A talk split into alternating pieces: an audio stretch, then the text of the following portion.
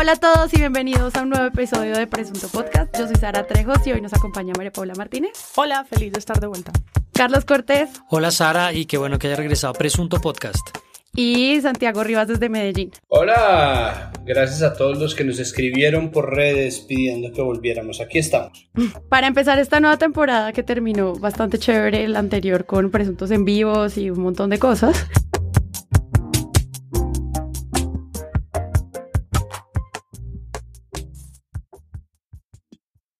En esta ocasión, creemos que nos podemos poner como unas brujas y sacar nuestra bola mágica y ver lo que se viene del nuevo semestre en términos de política en el país. O sea, vamos a hacer lo que los medios no deberían hacer, futurología. Por favor, prohibido que esto lo hagan los medios. Sí, exacto. Entonces... No intente esto en su sala de redacción. No lo intenten, por favor, a menos que tengan un podcast sobre crítica de medios. Ahí sí pueden hacer lo que les dé la gana. Aunque podrían sí planear con tiempo las elecciones, que es el tema de lo que vamos a hablar, Ajá. porque a veces uno sí ve que los medios de verdad no hacen ningún ejercicio previo, o sea, están haciendo realmente el mismo día una nota sobre una ficha que se encontraron en la calle de un candidato. Entonces podrían hacer planeación, aunque no volverse los magos de las elecciones. Sí, no, no hagan Claro, periodismo es que- deportivo con las elecciones, por favor. Es que eso es muy bueno porque, porque la conversación es clarísima, ¿no? Es decir, la conversación siempre es, bueno, tenemos que planear muy bien qué vamos a hacer para las elecciones, pero no vamos a hacer un seguimiento de, de la campaña, ¿no? Pero no vamos a hacer tal vaina, eso ya está muy visto. Entonces, ¿qué hacemos? No, eso póngale, no sé, entrevistas con los candidatos y, ¿no? y, predicciones y vamos leyendo la encuesta del día. Igual, pues, no, eso, de- al me- hay al menos una al día. Cuando haya dos, pues leemos una en la mañana y otra en la tarde, pero no, digo, no se complica, eso ya está muy visto, ¿no? Y terminan haciendo obviamente lo mismo de siempre, porque lo otro también era lo mismo de siempre y bueno, es un círculo vicioso. Igual es que es un tema difícil de innovar, pero bueno, ya vamos a hablar de eso más adelante. Entonces, Podrían no tomar partido para innovar. Me Bueno. parece una innovación linda. primera sugerencia. Entonces, el tema es elecciones hoy. Les recuerdo que Presunto Podcast tiene Twitter, arroba Presunto Podcast. También estamos en Instagram, arroba Presunto Podcast. Estamos en todas las plataformas eh, donde pueden escuchar podcast. Y si quieren saber en cuáles, entren a nuestra página web, www.presuntopodcast.com, donde pueden encontrarlas y suscribirse. No siento más, gracias a los Patreons que nos patrocinan, que son un montón, los queremos. Gracias, sigan ahí. Y que fueron a vernos en vivo y los conocimos y todo fue espectacular. Espectacular. Entonces, empecemos. Muy buenas noches. La alianza entre Blue Radio, Noticias, Caracol y Revista Semana junto a Inbamer nos lleva hoy a hablar de un tema que es trascendental para los próximos meses en el país. Es la primera medición de preferencias electorales de cara a los comicios regionales del próximo mes de octubre. Comenzaron los debates entre candidatos a la alcaldía de Medellín. El primero fue para hablar del centro y por eso es nuestra comidilla política en Hora 13 Noticias. Continuamos en Telepacífico Noticias, especial con los primeros cuatro candidatos a la alcaldía de Cali invitados en una apuesta de pedagogía electoral.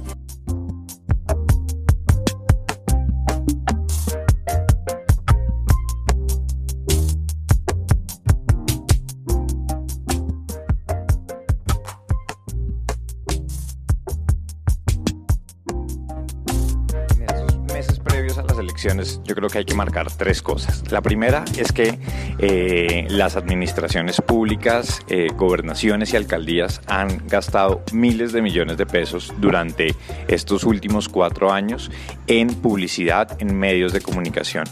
En muchos casos esta plata representa el 50 o el 60% de lo que recibe el medio de comunicación en un año, digamos. Entonces es significativo lo que representa esto para la economía de los medios, que si estamos hablando de la crisis de los medios, pues esto es un factor determinante en, eh, eh, en esa sostenibilidad de cada medio de comunicación.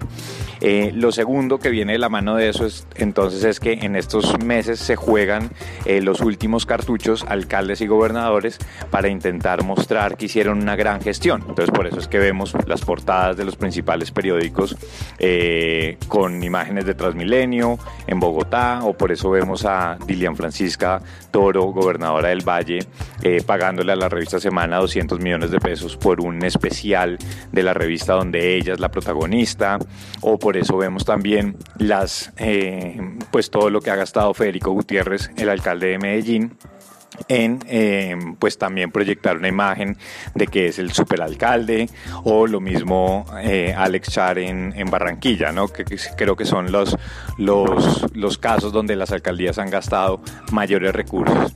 Y lo tercero es que en muchos casos eso lo buscan utilizar también para que quienes van a ser sus candidatos, los candidatos que van a seguir la línea de, estos gobiernos, eh, pues también se vean favorecidos por toda esa eh, cantidad de recursos que le invirtieron a los medios de comunicación y en comunicación en general, en vallas y para que se vea la imagen eh, muy clara de un candidato que va a ser reemplazado por el que él está, el, el que él está diciendo. Entonces, finalmente es como que toda esa contaminación que eh, hace muy difícil diferenciar lo que es propaganda política de periodismo, pues es lo que finalmente cuenta en, este, en esta cuenta regresiva para las elecciones. Entonces tú no sabes si estás leyendo un editorial periodístico y sincero donde hable bien de la gestión de un alcalde o si es una manera de recompensar toda la plata que le ha invertido una administración a un medio de comunicación.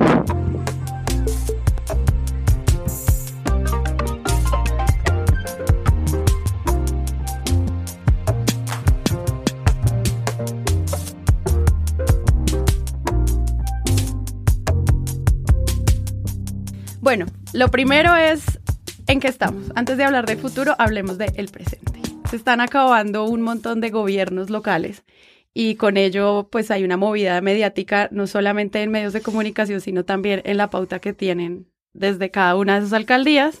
Empecemos por Bogotá. ¿Ustedes cómo ven la salida de Enrique? Pues en, en términos generales, estamos en la recta final. Entonces, por un lado está la danza de los millones activada porque están ejecutando todas las gobernaciones, todas las platas que no habían ejecutado y haciendo todos los balances positivos de los candidatos. Claro, todo fue Entonces, perfecto. eh, ahora somos, ¿cómo? Impopulares pero eficientes. Hashtag Peñalosa. Eh, nueva, abrazados a los transmilenios, a la nueva flota de transmilenios que por fin llegó seis meses antes de que se fuera. Bravo, gracias Transmilenio, gracias por tantos kilómetros de recorrido, gracias por tantos sueños transportados. ¿no? Y todas esas metas eh, que no se alcanzaron, pero que todavía no estamos hablando de eso, sino que estamos haciendo el balance o los medios están enfocados en mostrar qué fue lo que hicieron o qué fue lo que eh, cumplieron estos alcaldes. Entonces hay un montón de noticias positivas en la alcaldía de Barranquilla. Otra pregunta de las finales. ¿La Casa Char va a poner presidente? ¿Quiere? Bueno, quiere poner Voy a responder. ¿Quisiera? Voy a responder. La casa Char va a poner presidente, pero del Junior. Fico, el alcalde que más bonito puso Medellín, eh, la flota nueva, todas estas noticias de balances positivos. Yo creo que Peñalosa está haciendo algo o está tratando de repetir lo que hizo en su primera alcaldía y es tratar de dejar este mensaje de cierre de que fue una alcaldía exitosa. Y esto pues también obedece pues a estrategias de comunicaciones que la gente en general termina recordando las partes finales o ciertas cosas destacadas de, de las administraciones, como, como es el caso, por ejemplo, de Mr. Santos, que está en este proceso de mandelización, donde ahora resulta que es un elder y pro-hombre y pues se nos está olvidando todo lo demás. Y Peñalosa le está apostando muy duro a eso, tratando de repetir eso que hizo en la primera alcaldía, entonces, ¿qué es qué? Enfocarse en las obras, enfocarse en que hubo cemento, en que hubo parques, hay canecas, hay muchas canecas en la ciudad, cuidado, se estrellan con una caneca porque yo no hago sino contar canecas. Yo ahora para dormir cuento canecas. Eh, Pero en esa medida es como poder decir, no, este tipo sí hizo unas obras. Y a mí mismo me dejó la pregunta cuando vi en YouTube, por ejemplo, un recuento de la construcción del Coliseo Cubierto, de lo que es hoy la Arena Movistar. Entonces, pues ahí hay como una estrategia clara, pero sobre todo, y volviendo un poco a lo que decía MP, pues también es como la manera de redondear una cantidad de, de publicidad y de promoción que se ha hecho.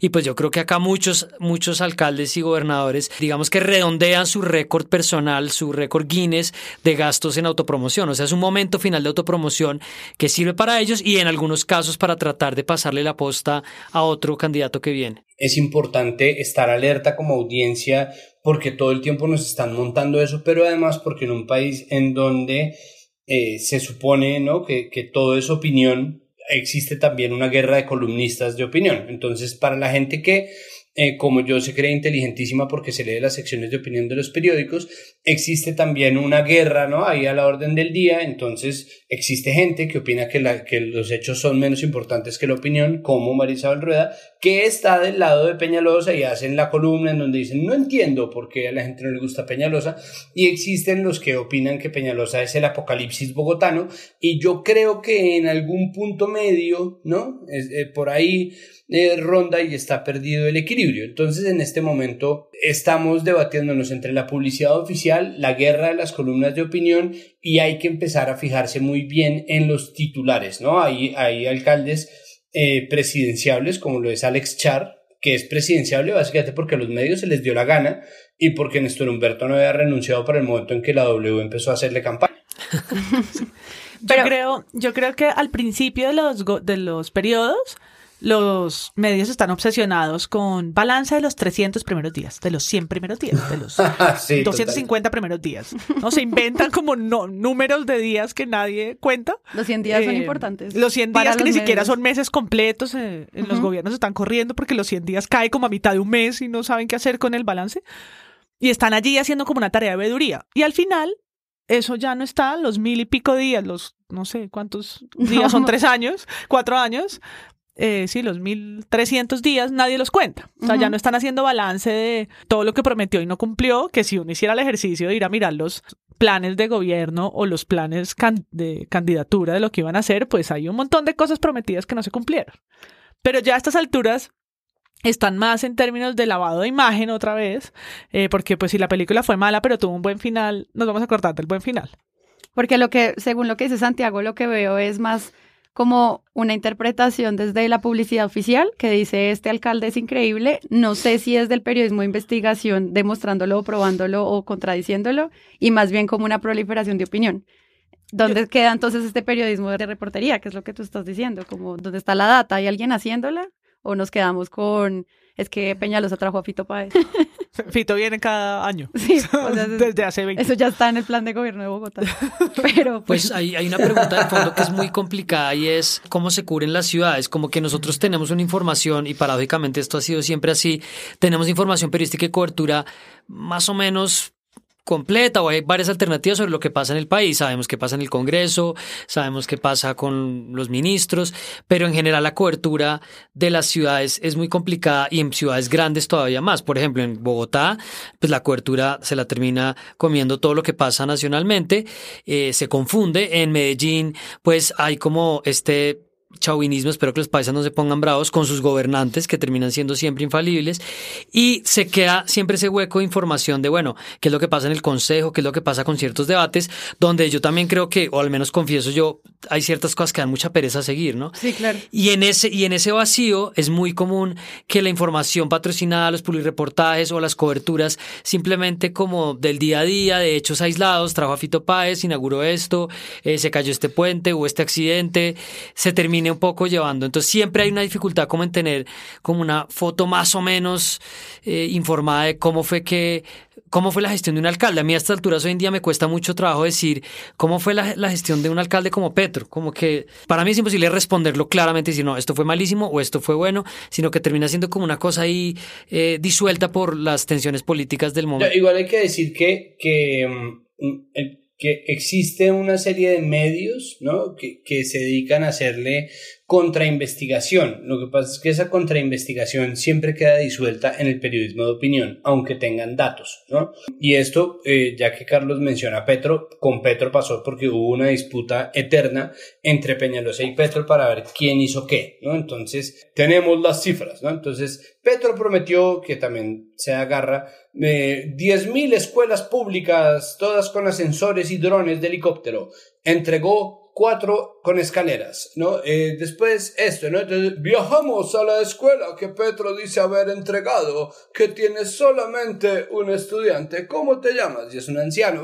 Por su parte, el alcalde de Bogotá, Enrique Peñalosa, calificó de mentiroso al exalcalde Gustavo Petro luego de que el exmandatario asegurara que Peñalosa reabrió la plaza para pagar favores políticos. Es decir, como no tiene ese tipo de periodismo, eh, pero eso todo se va diluyendo en Twitter y se va volviendo material de Twitter. Entonces, claro, existió en algún punto, yo no sé si con Peñalosa vaya a existir, ¿no? Porque mm, a, a, Petro le hicieron nomás balcón, a Peñalosa le hicieron el incomprendido, ¿no? Esto, Semana hizo esto. No sabemos mm, para qué lado van a coger, pero es difícil que esos datos igual prosperen en la memoria. Es muy difícil. Hay que dar una pauta que es importante, volviendo a, a, a Char, ¿no? Y en general a los a los, a los alcaldes y los medios, y es cuando un medio documenta mucho qué porcentaje de aprobación tiene un gobernante, normalmente le está haciendo barra.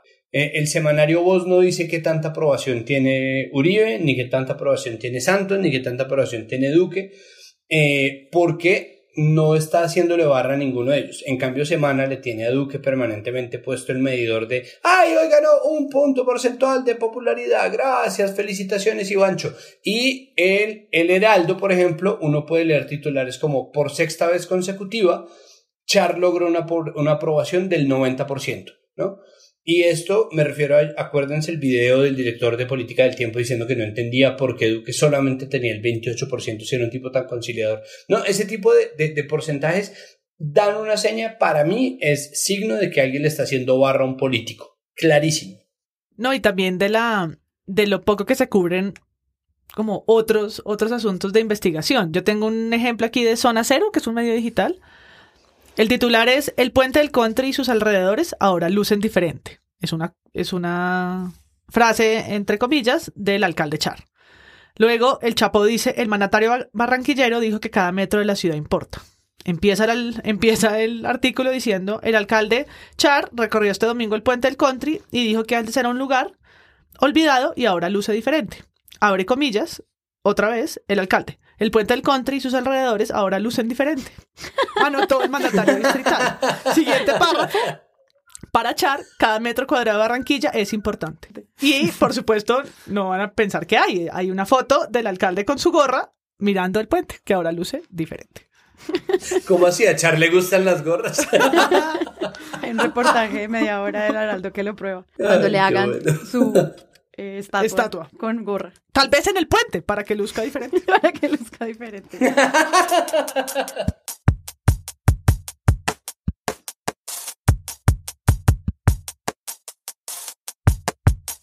bueno, pues es que hay un tema con el cierre y es también la misma pregunta que hacía Carlos de cómo se cubren las ciudades. Las preguntas que se pueden hacer para los que se vienen. O sea, vamos ahora sí a aprender la bola mágica y vamos a ver los medios que podrían estar diciendo de los candidatos que se vienen. Ya tenemos gente, ya se están hablando de encuestas, ya se puede decir si votar, si las elecciones fueran hoy, usted por quién votaría. Bueno, yo quisiera empezar antes con un elemento que sirve como para abordar eso de, de qué es lo que va a pasar y es como una situación de fragilidad para las elecciones locales y es algo que no necesariamente pasa en las elecciones nacionales. Las elecciones nacionales se juegan en centros de poder un poco más, más establecidos, hay como unos, unos intereses muy claros en, capturar a ciertas, a ciertas audiencias, a ciertos electores, pero las elecciones locales se juegan descentralizadamente, se juegan con autoridades locales, con medios locales y hay la fragilidad del periodismo regional es muy grande. Pues de esto ha escrito mucho la Flip y ha hecho muchos informes, pero tenemos el primer síntoma de debilidad es que son medios locales que se van a financiar muchos de publicidad oficial que va a salir para las campañas, sobre todo en radio. Una cosa que es más reciente que son eh, programas o páginas de internet, mejor dicho, elementos o contenidos diseñados para redes sociales.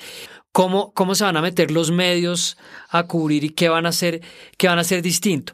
Y ahí el primer riesgo empezaría por ahí y, y, les paso la pelota, es como el de referirse o enfocarse en el candidato que más ruido hace. Para decirlo en términos claros, es una candidata sólida en todos los estratos, unos más que otros, sólida en todas las edades y sólida en todos los segmentos poblacionales. Mm. Yo estaría muy sorprendido, aunque entiendo que se va a armar un tocón clau, ¿no? Todos contra. ¿Qué es lo que pasa en todas las elecciones? Sí, al, al pero, le pegan. Pero, pero creería que, está arrancando muy sólida y estaría con, eh, me preguntaría si hay posibilidades de que ella no sea la alcaldesa de Bogotá. En el que hace una campaña que llama más la atención y en el que de alguna forma se sale el molde. Porque siempre hay una pregunta en los medios y cuando he tenido la oportunidad de trabajar es ¿cómo hacemos para cubrirlos sin estarle haciendo publicidad a unos? Y el problema es que al final, pues algunos se va a terminar robando la atención porque logra hacer algo que, que llame la atención efectivamente. candidato que es eh, Roberto Ortiz, el Chontico, sí. eh, el empresario del Chance. Había perdido hace cuatro años con Armitage, sí. porque el Chontico, así le dicen a Roberto Ortiz, sí. por ser un empresario del Chance, así se llama el juego de la lotería que él creó allí en Cali, el Chontico. Y creo que no pueden garantizar como el tiempo al aire, como si son 700 palabras para uno, 700 palabras para otro, eso también afectaría un tema de libertad de expresión. Claro, ¿no? hubo intentos en otro momento de regular eso a través de, eh, esto, esto empezó con la reelección de Uribe, de eh, equilibrio o milimetría informativa, creo que se llamaba, claro. y era asegurar que cada candidato, en este caso para elecciones presidenciales, tuviera el mismo espacio. Es un hecho que un tarjetón al consejo que tiene, yo no sé, 100, 150 candidatos, pues no puede tener de ninguna manera esa cobertura. Entonces, el primer, la primera pregunta que tiene el medio es como, ¿cómo escojo a quién cubro? Y para mí, el primer problema es que hay una tentación muy grande de buscar el que esté haciendo el ruido, que genere más polarización o que genere algo de originalidad o que se salga del molde, entre comillas, para, para una cobertura habitual. Hoy estamos aquí para decirle a Bogotá que nos duele la irresponsabilidad de que hayan votado el metro subterráneo a la caneca. Sin duda, el mejor metro para Bogotá, el que tenía los estudios listos. Enrique Peñalosa engañó a esta ciudad y quienes se eligieron e hicieron campaña con él engañaron adrede a Bogotá. También el tema de la, no solamente de la posible censura que pueda hacer llamar el más el que más llama, más llama la atención, sino también, por ejemplo, que no haya infraestructura para que uno no se entere porque, no sé, de repente no hay un medio, pero sí hay una cadena de WhatsApp, o sea, como que empiezan a entrar en juego otros tipos de comunicación que ni siquiera son los medios de comunicación. Y ahí también empiezan a ocurrir otras cosas que ya hemos visto en otras elecciones. Creo que se va a repetir lo que tal vez eh, mencionamos en el primer capítulo de Presunto, que es que empieza otra vez el discurso de la derecha, la izquierda, la centroizquierda, centro derecha, por lo menos en Bogotá ya Uy, se hablan, se empiezan a hablar de alianzas rarísimas, porque entonces el candidato, Caracol Público, el candidato de la derecha, de la centro derecha y de la centro derecha moderada se buscan una alianza. Movimientos fue el del candidato Miguel Uribe, que de manera sorpresiva recibió el apoyo del Centro Democrático. Recordemos que Miguel Uribe se inscribió por firmas ciudadanas hace ya varios meses, 400 mil firmas, pero no se ha negado a recibir respaldos y acaba de recibir uno de los más importantes, que es el, movimiento de derecha, que ya había elegido como candidata Ángela Garzón y quedó sorprendida en las últimas horas cuando la decisión del partido, después de evaluar sus posibilidades, se fue en respaldo del candidato que parece consolidarse ahora como el candidato de centro derecha.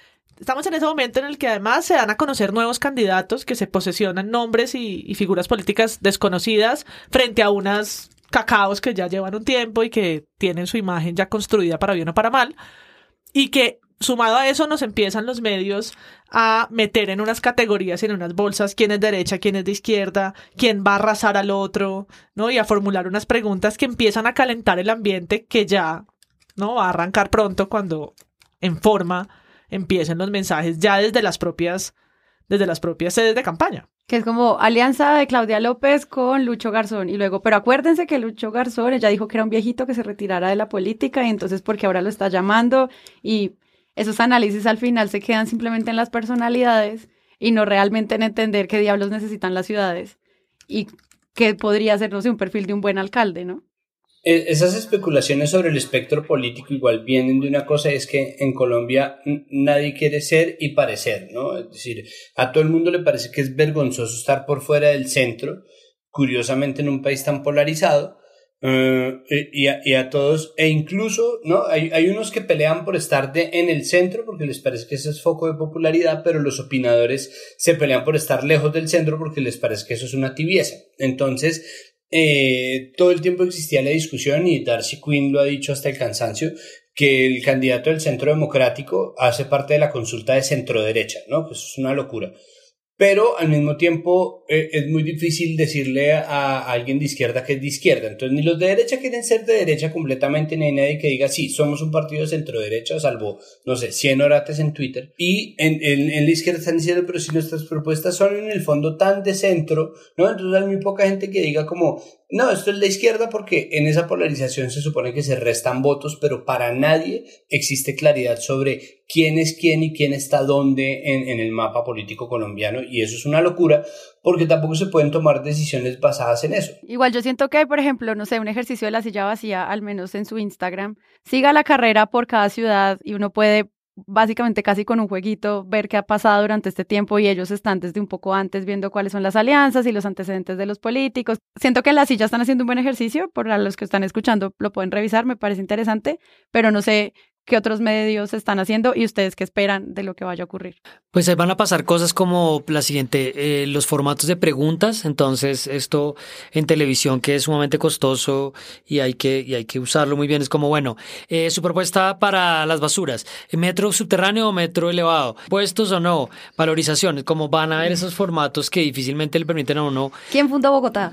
ah, bueno, los test van a ser para los, para los candidatos a la alcaldía, que recordemos que además en el de hace en el de la vez pasada Pacho Santos le fue muy bien, pero en las urnas no tan bien.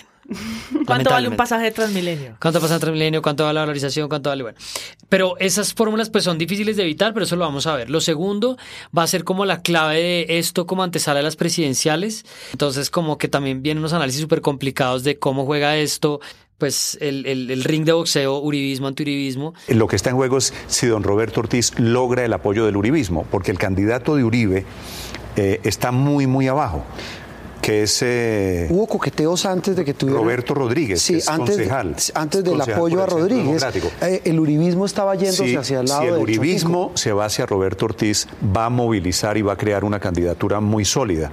Si no es así, van a dividirse totalmente porque son parecidos ideológicamente Jorge Iván Ospina y Roberto Ortiz. Y pues yo mismo cuando hice el capítulo de la mesa, pues fue inevitable que en la simplificación o por lo menos en la teoría de, bueno, ¿cómo juega Petro en esto? Entonces aquí vamos a una cantidad de teorías sobre, de alguna manera, qué pasa con las presidenciales eh, y además como tenemos un problema adicional es que son candidatos que no responden a partidos, o sea, uno no le pregunta al partido cuál es su planteamiento, cuál es el planteamiento del partido de la Colombia frente a esto, no, hay que ir a preguntarle a Petro. ¿Cuál es el planteamiento de los verdes frente a esto? No, pues Claudia López, ¿qué va a decir hoy?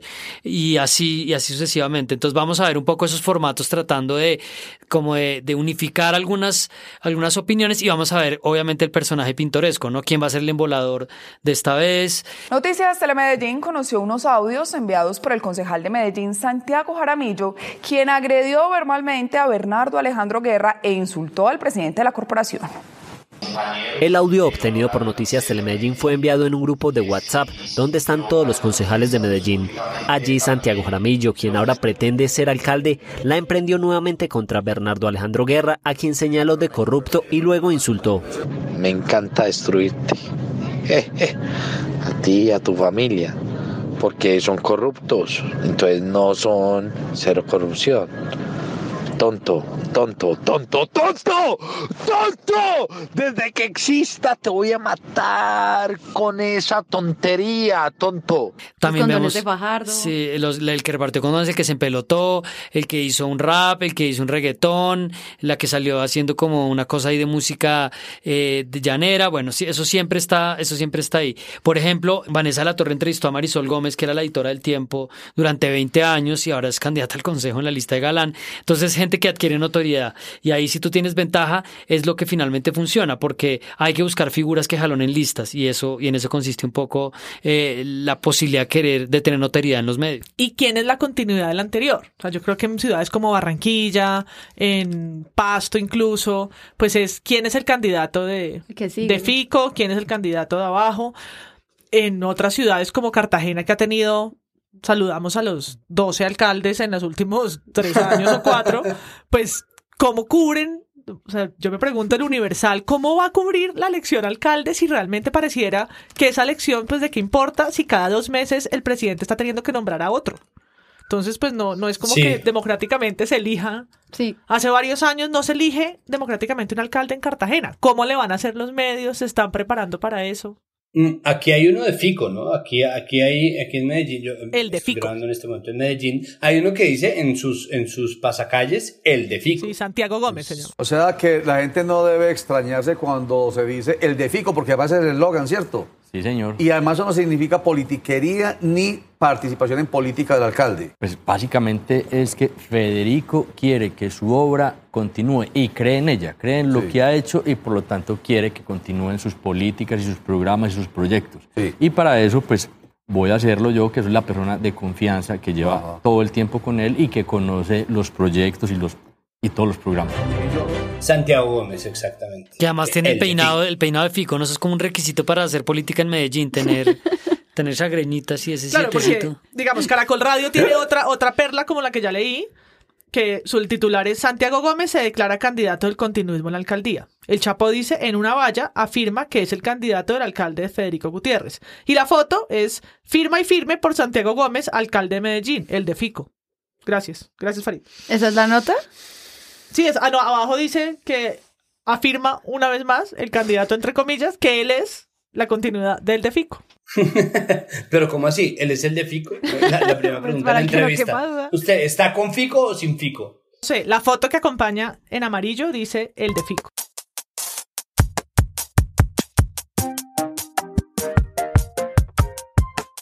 ¿Cómo creen que van a innovar los medios en esta campaña? Ahorita que estabas hablando de prepárense, si finalmente la innovación va a ser como la Evas sin evasivas o en una piscina de pelotas, ¿qué creo- podría- ¿con qué podrían salir los medios?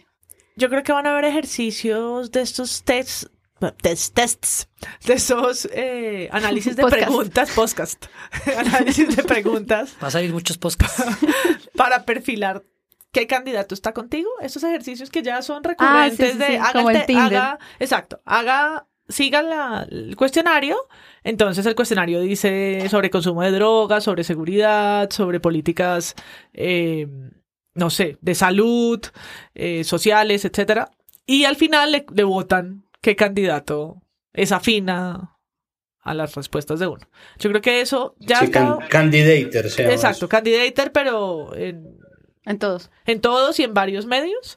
Yo creo que eso ya viene, en parte porque hay una obsesión de los, de los candidatos en todas las ciudades y es ganarse el voto joven. El voto del, del pelado que se queda viendo fútbol o jugando fútbol y no va a las urnas. Y no de los que votan siempre por, por un candidato o por un lado, sin importar quién esté.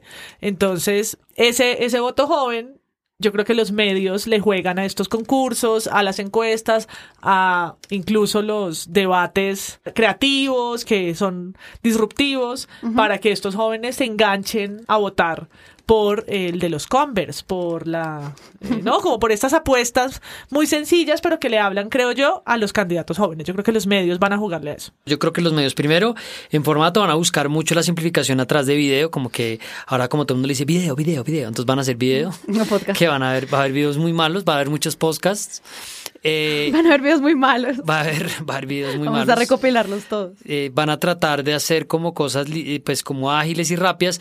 Entonces creo que ahí va a haber un problema, es que si hay candidatos que traen propuestas más elaboradas, va a ser todavía más complicado poder, poder tenerlas de alguna forma en la opinión pública, poder situarlas, poder posicionarlas. Creo que va a haber también algún intento de hacer cosas con datos, pues aparte de lo que decía MP de, de una app, creo que van a tratar de buscar los que, los que puedan experimentar o tengan algunos recursos adicionales como para tratar de buscar algo a través de otras iniciativas, de comparar trayectorias, de tratar de unificarlos en algunas categorías.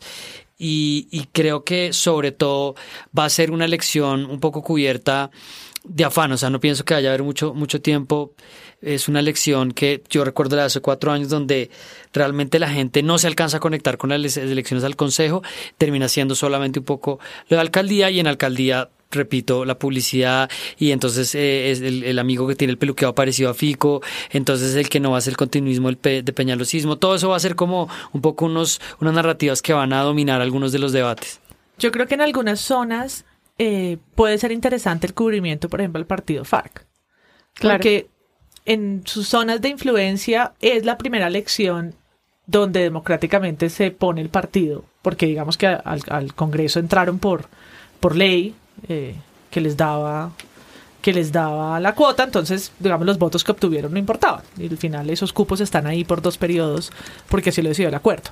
Pero ahorita sí es la primera vez que se van a enfrentar a las urnas en los poderes locales. Una mujer transgénero y exguerrillera de las FARC asegura que será la primera mujer de su condición que triunfará en las urnas en las próximas elecciones. El partido FARC ya avaló su participación política y cuenta también con el apoyo de su excomandante Timochenko. Dejó las botas y el camuflado de lado. Ahora, con minifalda, labial y uñas pintadas, participa de las reuniones políticas FARC para tomar las armas, pero de la política. Entonces yo creo que eso es interesante para los medios y ojalá se lo estén pensando en cómo cubrir en zonas de frontera, en bueno, en sus zonas de influencia, qué va a pasar con sus candidatos, con, con los votos. Quiero decir que no es que crea que es la primera vez que las FARC estar en elecciones. Siempre han estado en sus zonas de influencia, en cuerpo ajeno, siempre han influenciado la política que pasa en estos territorios, pero ahora lo hacen desde la legitimidad de un partido. Y eso me parece que sí es un cambio, que sí es un cambio, eh, y que ese cambio merece un cubrimiento pues diferente o al menos interesante de ver cómo se van a jugar y quiénes son los personajes que van a a mí me parece que lo más interesante de ver eh, va a ser la pelea en redes, porque yo creo que los matices más fuertes o, o, los matices más notorios de lo que, se, lo que es o no un titulastre siempre se evidencian en redes sociales, ¿no? En redes sociales es en donde venden siempre a Blue, donde venden a Caracol, donde venden, ¿no? Y ahí hay tanta incompetencia como agenda jugando al mismo tiempo. Hay tantos community managers practicantes como existen personas detrás de, de la titulación y de ciertos términos y de ciertas eh, formas de hablar de los candidatos que pueden ser bien interesantes. Mm, yo creo que eh, en ese sentido los medios sí tienen muy claro cuál es el papel de sus ediciones eh, impresas o de sus salidas en vivo y salvo algún, alguna divagación delirante cercana a la de Darío Arismendi en las elecciones presidenciales, creo que no va a haber mucho de eso. En cambio, sí va a haber mucho fact-checking, pero el fact-checking no va a servir para nada porque siempre van a ser más poderosas las noticias falsas y siempre va a ser más poderosa la propaganda y siempre va a ser más poderosa la opinión que el fact-checking. Entonces es posible que se haga mucho, eh, pero es muy posible que se coja siempre a favor del mismo y el mensaje va a terminar no siendo. Y predigo que se, van a decir, se va a decir muchas veces la famosa frase de Álvaro Gómez sobre las encuestas y las morcillas, porque cada vez que hay una elección siempre lo dicen mucho. ¿Qué es cuál? Que eh, a todo el mundo le gustan las morcillas hasta que se da cuenta de cómo las hacen. Las, en, las encuestas son como las morcillas. Eso denota tu juventud, Sara. Se dan cuenta de cómo se...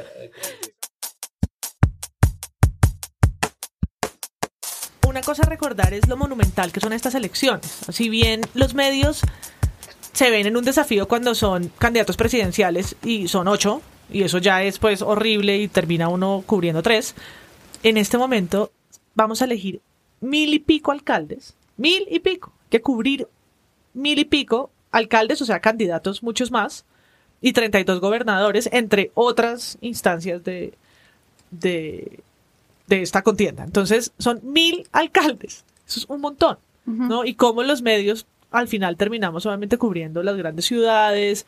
Hay unos territorios muy eh, olvidados y muy invisibilizados que terminan siendo bien importantes en sus, en sus zonas. Todos lo son, pero digamos cómo se mueve la política en el sur, en la zona del Catatumbo, pues define también unas lógicas ahí regionales a las que los medios nacionales suelen ponerles poca atención. Y hay algo a lo que tú que me hace pensar sobre todo en el tema de seguridad.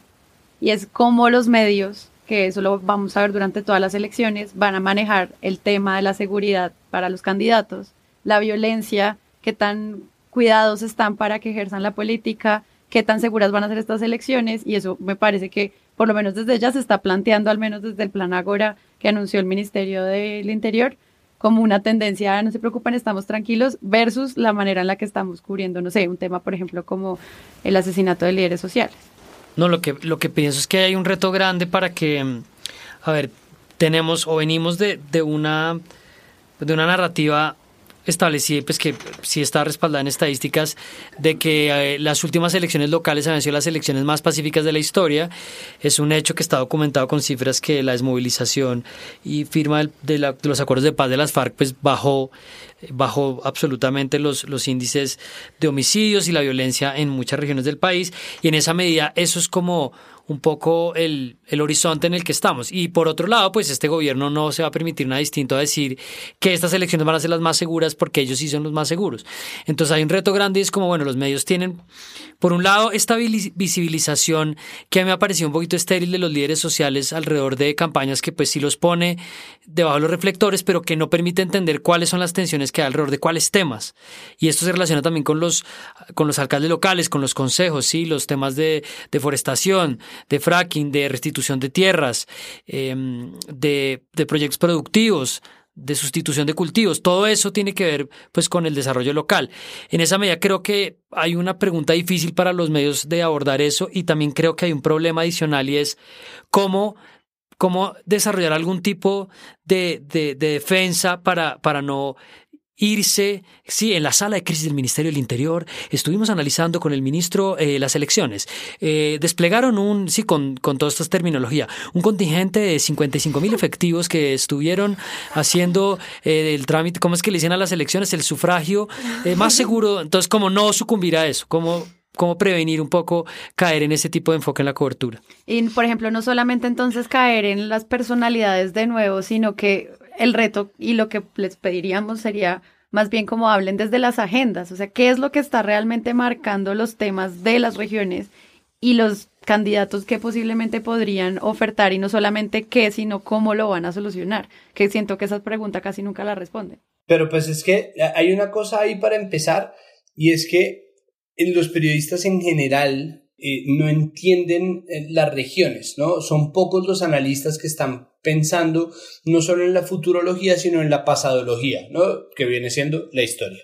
Simplemente porque a los comunicadores no les están dando historia en las academias, ¿no? Y eso es un problema porque eh, eh, les cuesta eh, recordar cuáles son las bandas criminales que se han establecido en tal o cual sitio, cuáles son las zonas de mayor influencia de las FARC, ¿no? La gente sabe que chocó por Bojayá, como, ¡ay, chocó! ¿no? Pero de resto no saben Arauca, las zonas de frontera, en medio de estas relaciones con Venezuela, no son muchos los que están dispuestos a hacerlo, e incluso cuando sí, los análisis suelen irse siempre a las ciudades grandes, después a las ciudades intermedias, y después a ciertas zonas electorales que ya se sabe que funcionan de alguna u otra manera. Entonces, hay frases que se repiten una y otra vez. Yo tuve la oportunidad de estar en las eh, elecciones regionales de 2015 en, la mesa de, de, análisis de canal institucional. Básicamente dibujé durante dos horas y dije dos letras, ¿no? Porque pues estaba gente más capacitada que yo para ello, eh, hablando sobre eso, pero la lectura siempre va a ser la misma porque los boletines son los de Bogotá. Entonces se repite la frase de siempre, que es, es que la alcaldía de Bogotá es el segundo puesto en importancia política del país. Después está... es, el, bueno, es el gran bingo del Medellín, podcast y elección. Medellín que es, eh, por supuesto, el fortín eh, del uribismo y vamos a revisar cómo quedó Medellín, boletín 65. Después está, Con el 0.000.0001 eh, escrutado. Es, exacto, es como... Boletín. Eh, Nariño, Nariño siempre ha sido una zona muy independiente, ¿no? Se está volviendo un fortín del Partido Verde. Además empieza, empieza a hacer como los análisis normales. El Partido Liberal lidera la tabla con 742 alcaldías, seguido del Partido Conservador con 278. A lo que le sigue el Partido Alianza de Peluqueros Interestelares, que tiene cuatro eh, alcaldías en el Huila, ¿no? Entonces empiezan, empiezan a, enumerar un poco de cosas que ni ellos mismos entienden y no hay nadie que se remita a la historia, que hace también saber un poco a qué se atienen o por qué la gente elige lo que elige, que finalmente me parece más útil que pensar qué se viene para pues es que es una feria más de avales, no hay manera de... No, es que yo estoy pensando que deberíamos volver a empezar este capítulo, porque es que lo que habría que empezar es como, ¿cómo va a ser el día de la cobertura? Entonces es como, boletín, y son esos análisis, ¿no? En el estudio. No, se consolida, se consolida sin duda el Partido Verde en, en, en Putumayo, donde siempre gana la alcaldía Putumayo, logró dos, tres alcaldías, y, y, se consolida el Partido Liberal, que siempre gana 75 mil alcaldías, pero uno no sabe eso para qué sirve, porque pues, no tiene ni nunca va a responder por los avales, nadie va a responder por nada Cambio Radical ganará en Arauca, porque siempre ganan Arauca, y así sucesivamente. Es como una sumatoria ahí de fotos que al final dan como un, la gente trata de entender el contexto del Fortín, cómo quedó, cómo les fue a estos, pero realmente ahí no hay como una, una cosa lo que decíamos de qué es lo que hay de fondo de las fuerzas políticas frente a los temas clave que son como los que decíamos de las agendas. Pero sí, no deberíamos empezar a hacer otro con, con la cobertura y que le hagamos un homenaje, a un homenaje a Arismendi también, Rivas. Además, vamos a tener todo octubre para esto. Prepárense. Sí, prepárense porque vamos a tener todos los eh, partidos con nombres que no conocemos y que se están en este momento armando en firmas por la razón que somos acosados en Transmilenio para que firmemos cuánta hoja nos pasan. Y eh, luego todos los árboles genealógicos de el hijo sobrino de la gata, el esposo del candidato de otro partido que ahora salió de la cárcel y eh, también es está relacionado con no sé qué otro candidato y uno tiene que empezar a entender quiénes son los hijos políticos de quién. Deberíamos tener musiquita, musiquita electoral para el presunto, ¿no? ¿No, no han oído que siempre existe un, una pieza como...